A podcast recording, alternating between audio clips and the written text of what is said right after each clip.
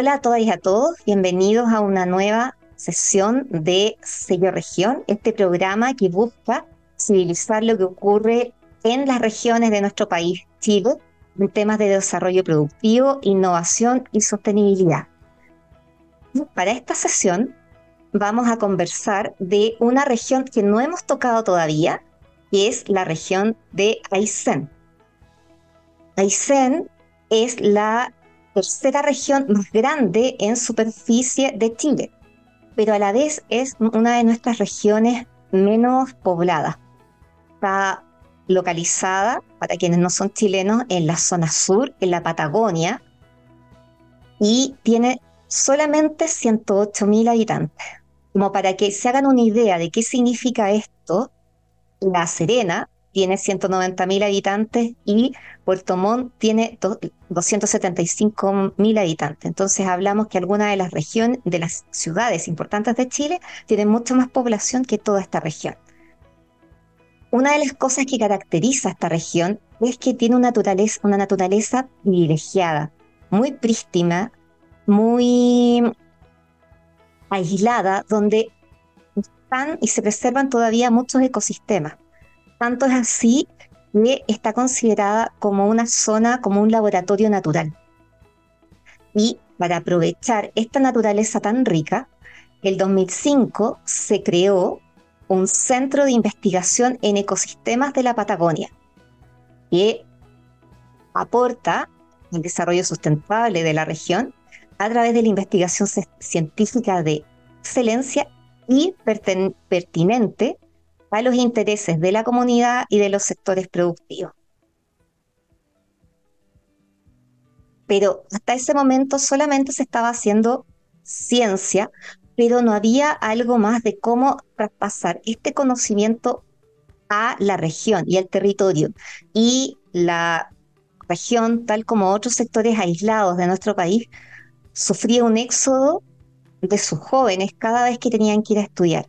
Y es por eso que el año 2015, en un anhelo muy sentido por la comunidad, se creó la Universidad de Aysén, que precisamente por este sentir tuvo en su creación una gran participación ciudadana. ¿Ya? Entonces, para poder conversar, conocer cómo es la realidad de esta región, por qué es tan relevante hacer ciencia en este territorio, y, por qué también es relevante tener una universidad que forme profesionales y que, y que genere conocimiento. Ahí en el territorio vamos a conversar con uno de sus académicos, que es Gerard Olivar Tost. Él es doctor en ciencias matemáticas de la Universidad Politécnica de Cataluña. También tiene una especialidad en estadística matemática de la Universidad de Barcelona y es especialista en gerencia estratégica de proyectos de la Universidad Nacional de Colombia. Gerard, bienvenido a este programa Sello Región. Muchas gracias, Pamela. Un saludo a todas las personas que nos estarán escuchando ahora. Para entender un poco de la relevancia de esta, de esta región y también entender por qué tú y otros, y otros investigadores internacionales han llegado acá, eh, cuéntame, ¿cuáles son las principales oportunidades y desafíos que implica estar inmerso en la región de Aysén y hacer ciencia y hacer universidad? Bueno, eh, gracias por la pregunta. ¿no? Eh, em, desafíos hay muchos, ¿no?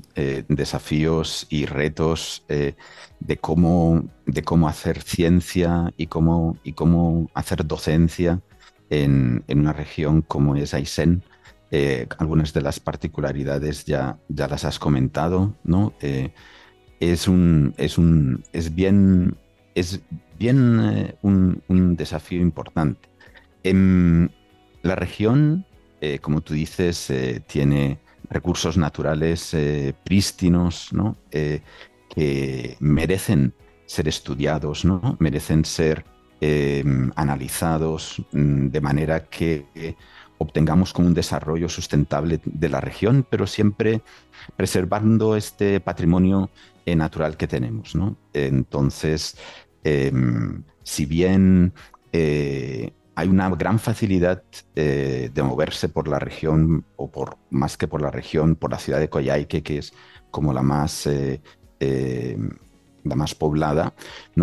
Em, y la cercanía que tenemos con instituciones, con, con los entes también eh, políticos, etcétera, es un reto eh, porque a veces ¿no? las condiciones climáticas o, la falta de, posibles medios de movilidad interregionales eh, nos lo ponen difícil. ¿no?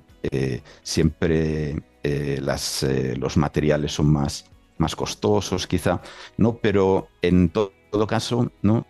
como como sabemos, Chile es muy heterogéneo, ¿no? Y, si bien hay algunas cosas que son eh, más costosas o más difíciles eh, que hacer, hay otras, eh, otras ventajas de vivir en esta maravillosa región, ¿no? trabajar siempre con las montañas al fondo, nevadas, verdes, ¿no? tener todo el agua que tenemos cristalina, prístina, que atrae, eh, tanto el, turismo nacional e internacional, ¿no? esa cantidad de árboles, eh, los bosques que forman una, gran extensión de nuestra región, todo nuestro borde costero, el litoral, ¿no? hace que trabajar aquí sea un regalo. La verdad, eh, yo estoy súper contento de poder hacer universidad y poder hacer ciencia ¿no? y docencia y vinculación en este, en este territorio.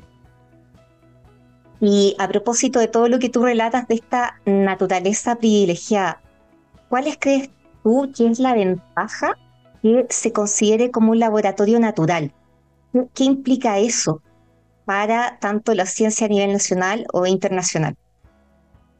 Bueno, que, que nosotros, juntamente con el territorio de Magallanes y Antártica, eh, eh, se nos considere como un laboratorio natural subantártico tiene, tiene grandes ventajas. Eh, la agencia, la ANIT, por ejemplo, cuando, cuando nos permitió crear este nodo de, ciencia austral, ¿no? nos ha dado como, como la facilidad de que nosotros mismos, desde la academia, ¿no?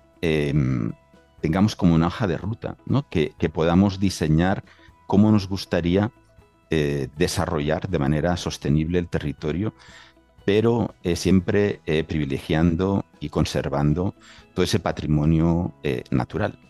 nos ha dejado que entre nosotros nos pongamos de acuerdo con otros actores, de manera que podamos diseñar nuestra propia ciencia, nuestras propias facilidades para hacer investigación. Y eso es muy importante porque le apunta realmente a esa descentralización de, que, en este momento se está desarrollando en el país. Y desde nuestro territorio de, de Aysén eh, podemos decir cuáles son eh, nuestros objetivos de ciencia, cómo queremos, en cierta manera, alinearnos también con el sector productivo, con el sector empresarial, ¿no? pero eh, siempre preservando nuestro patrimonio natural, naturalmente, y sin olvidar nuestro patrimonio social. ¿no? En, la región de Aysén eh, es, eh, es, sede de, también comunidades de pueblos originarios con los cuales eh, también, en cierta manera, entre ellos y nosotros tenemos que ponernos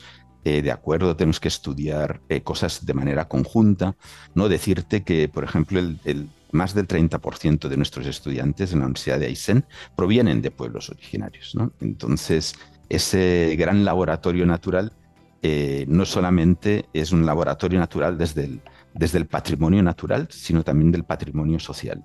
Y, yo creo que, que ahí eh, tenemos mucho que decir todas las universidades y otros entes que estamos eh, colaborando para que, para que desde ese nodo de ciencia austral, desde ese eh, laboratorio natural que tenemos acá, subantártico, podamos desarrollar una ciencia bien interesante y bien pertinente a los territorios. Bueno, eso es bastante relevante. Yo recuerdo cuando entrevisté mm, al director del, de la sede de, Pucón de la, de la Universidad de la Frontera, relevaba lo mismo, la importancia que es ser ciencia y hacer universidad desde el territorio y con las comunidades, porque es una, tienen que estar necesariamente relacionados y responder a las necesidades de esa comunidad. y no solamente eh, pensar a un currículum rígido, que era lo que ocurría anteriormente, sino que aprovechando eso así. Y qué bueno que sea algo que está más, eh, que no solamente está en esa universidad, sino que varias estén manteniendo ese espíritu.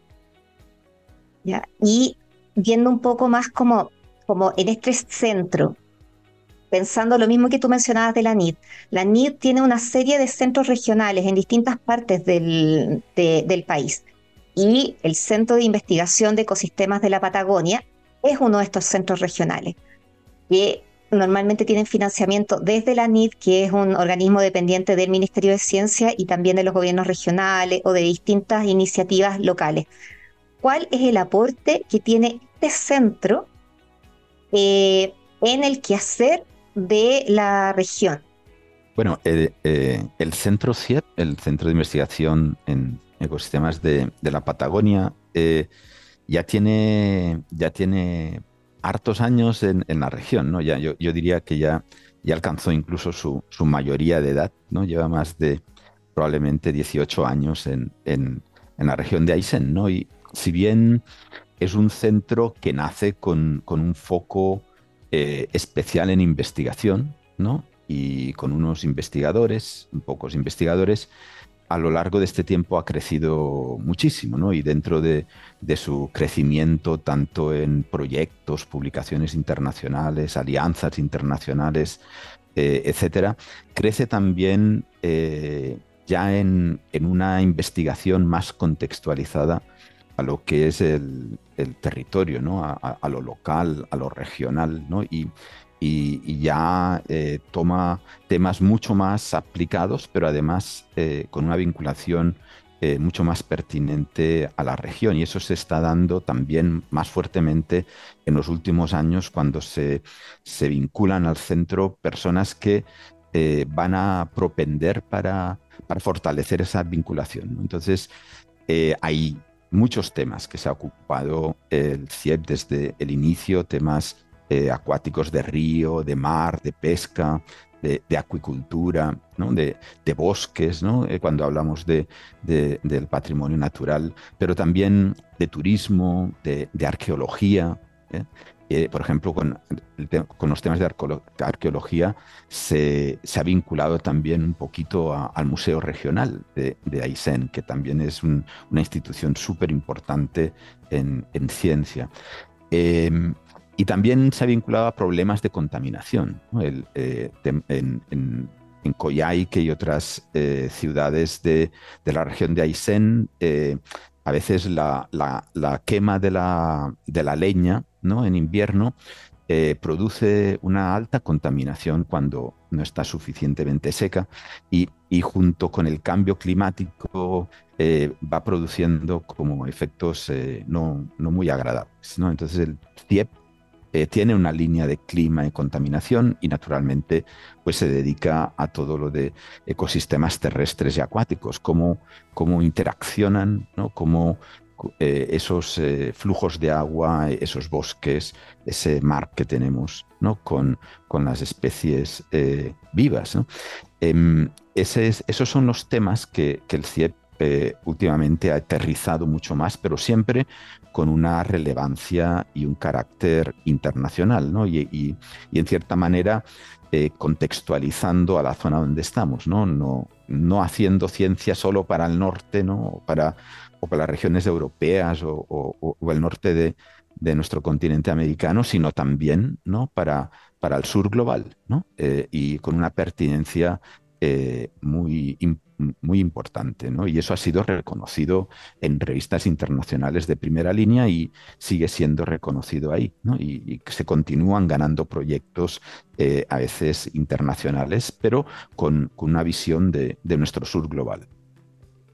Y planteando eso, o sea, como tomando ese mismo punto que tú dices, porque es un hecho de que existe mucho más eh, investigación desarrollada a lo que se llama el norte global, que es Europa, Estados Unidos, ¿Qué, eh, ¿Cómo crees tú y como un investigador catalán que decidió venir e insertarse en este, sí, al, final casi del mundo, en una parte tremendamente austral, ha aportado a este desarrollo, a que se haga esta, esta ciencia con, más pertinencia, pero que a la, vez esto tenga visibilidad internacional. No, te agradezco mucho la pregunta. No, sí, uno se siente un catalán en el casi al final del mundo, pero eh, en cierta manera eh, yo pienso que, que esa es una problemática que los investigadores que, que venimos de fuera del territorio de Aysén Em, tenemos que ir adaptando, porque eh, uno como, como catalano, como europeo o como, o como propiamente chileno, pero del norte, ¿no? Viene con una formación y con unos ojos ¿no? que tiene que cambiar un poquito cuando llega a nuestra región de Aysén, ¿no? Y, y, si bien al principio uno lo que quiere es aportar todo lo que uno tiene en esta región, luego se da cuenta que quizá tiene que tomar el camino inverso, ¿no? que dejar primero impregnarse de, lo que es esta región y mirar con los ojos de esta región, ¿no? y luego ver qué es lo que uno había aprendido que de repente es, eh, es, mucho más pertinente en esta región. Por tanto, ese cambio de prisma, ese cambio de lentes, ¿no? E, es, es algo que, que, no es fácil, sobre todo para, para los que hemos venido de otras regiones, ¿no? Eh, eh, pero al cabo de un tiempo eso se hace evidente, ¿no? Y es ahí cuando ya eh, uno empieza a pensar en nuestra, nuestra región como Aisenino, como Patagón, ¿no? Con, eh, entendiendo las historias de, de, las personas ¿no? y de cómo se ha desarrollado esta tremenda región. Y ahora sacándote un poco el sombrero más de investigador, pensando en ya más como, como docente, como educador, ¿cuál es el rol que juega la Universidad de Aysén?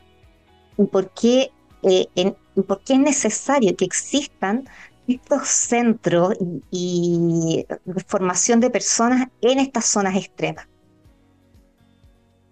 Em, bueno, esa pregunta me encanta, Pamela, porque eh, uno podría preguntarse eso, en una región tan, tan poco poblada, ¿no? Eh, así sea extensa, eh, ¿por qué necesita una universidad? ¿no? Y, yo creo que esa es una sabia decisión de instalar una universidad acá. ¿no?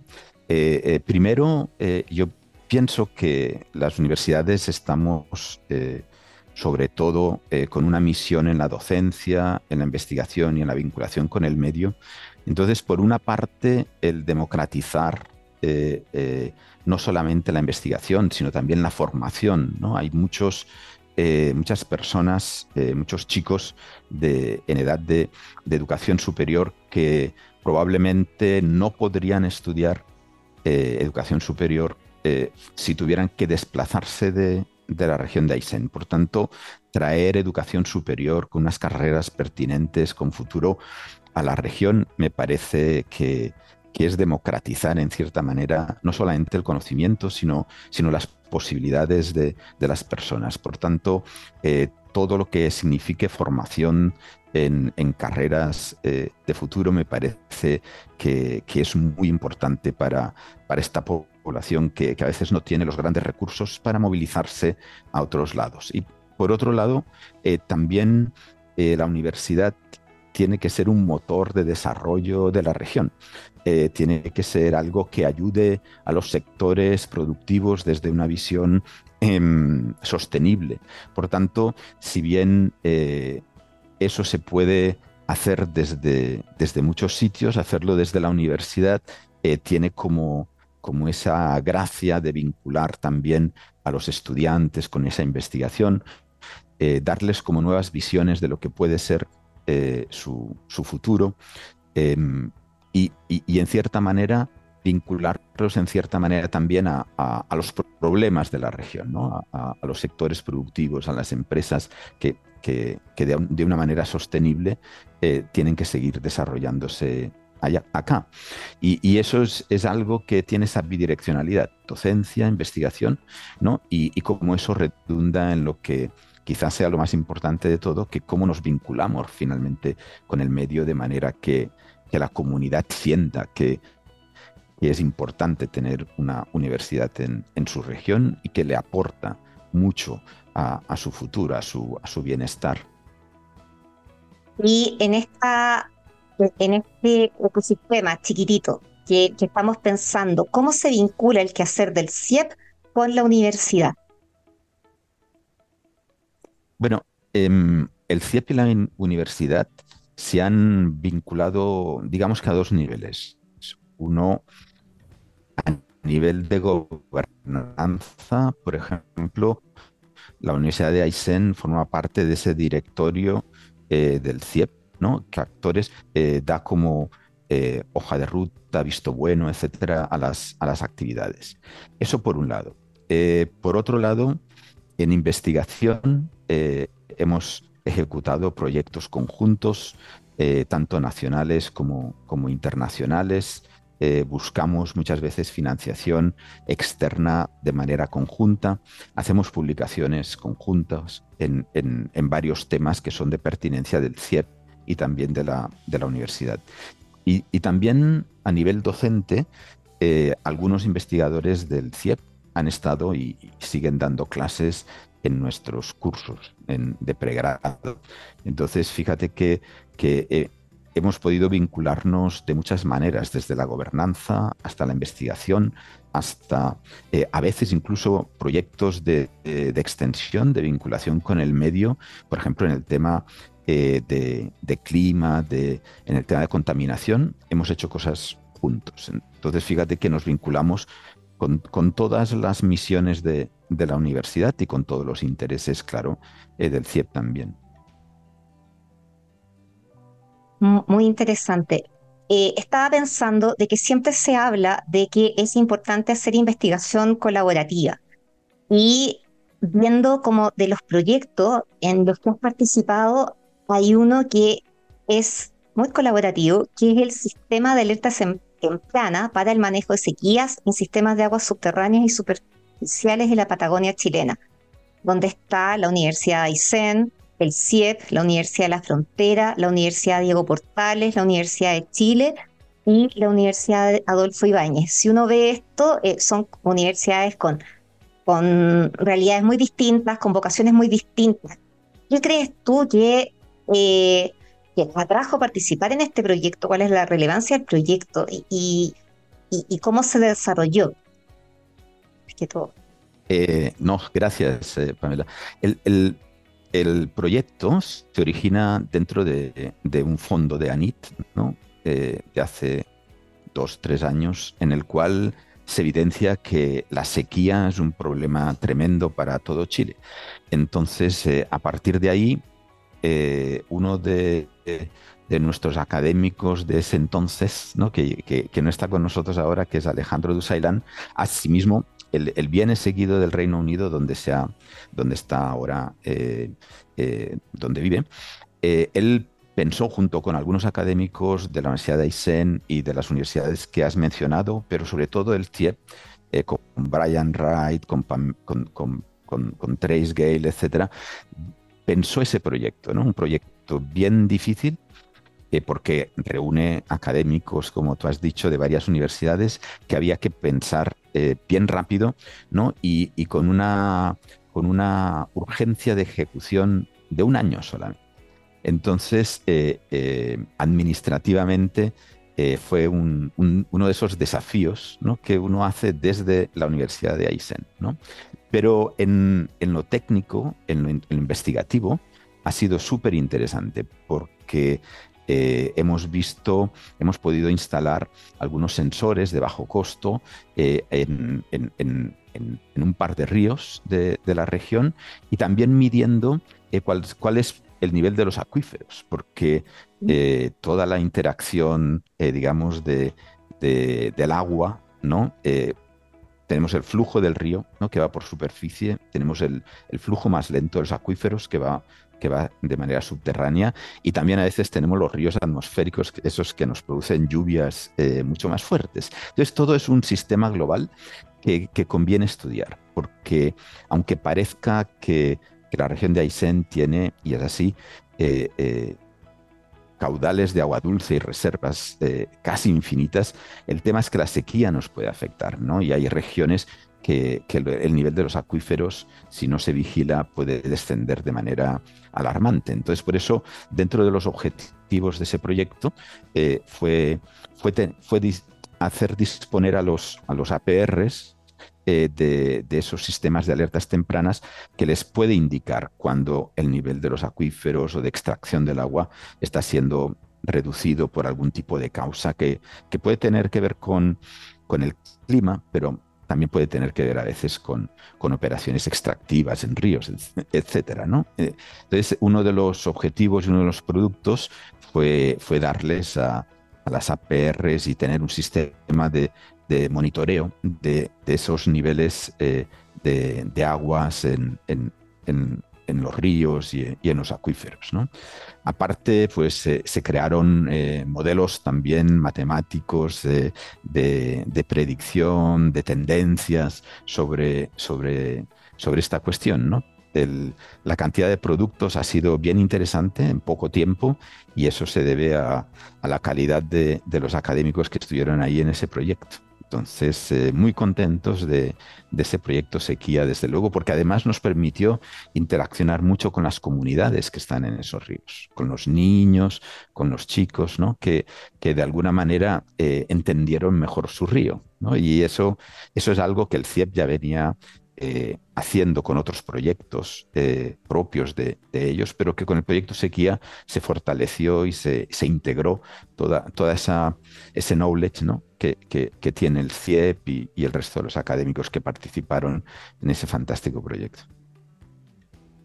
Gerard, eh, en estos minutos te he presionado bastante, como tratando de hacer así un, un barrido, pero muy, muy, muy eh, intenso respecto a lo que es la región de Aysén, a lo que se está haciendo en el CIEP, a lo que están haciendo en la universidad. Eh, ti mismo como matemático eh, que nos cuentes respecto a lo que a lo que se hizo en este proyecto no me queda nada más que agradecerte y agradecerte por participar en este proyecto, agradecerte por el amor que, que, nos tienes, así un catalán en medio de la Patagonia chilena, eh, comprometidísimo con, el, con, con ese territorio. Así que nada, gracias nuevamente por participar en este programa y espero que más adelante podamos volver a conversar. Muchas gracias, Pamela. De hecho, es un lujo estar en, la región de Aysén y muchas gracias por permitir que la región de Aysén salga a los medios en, tu programa y encantado siempre de participar contigo. Ya, muy bien. Bueno, y nos despedimos de todas y todos quienes nos escucharon y nos veremos en una próxima sesión de Sello Región.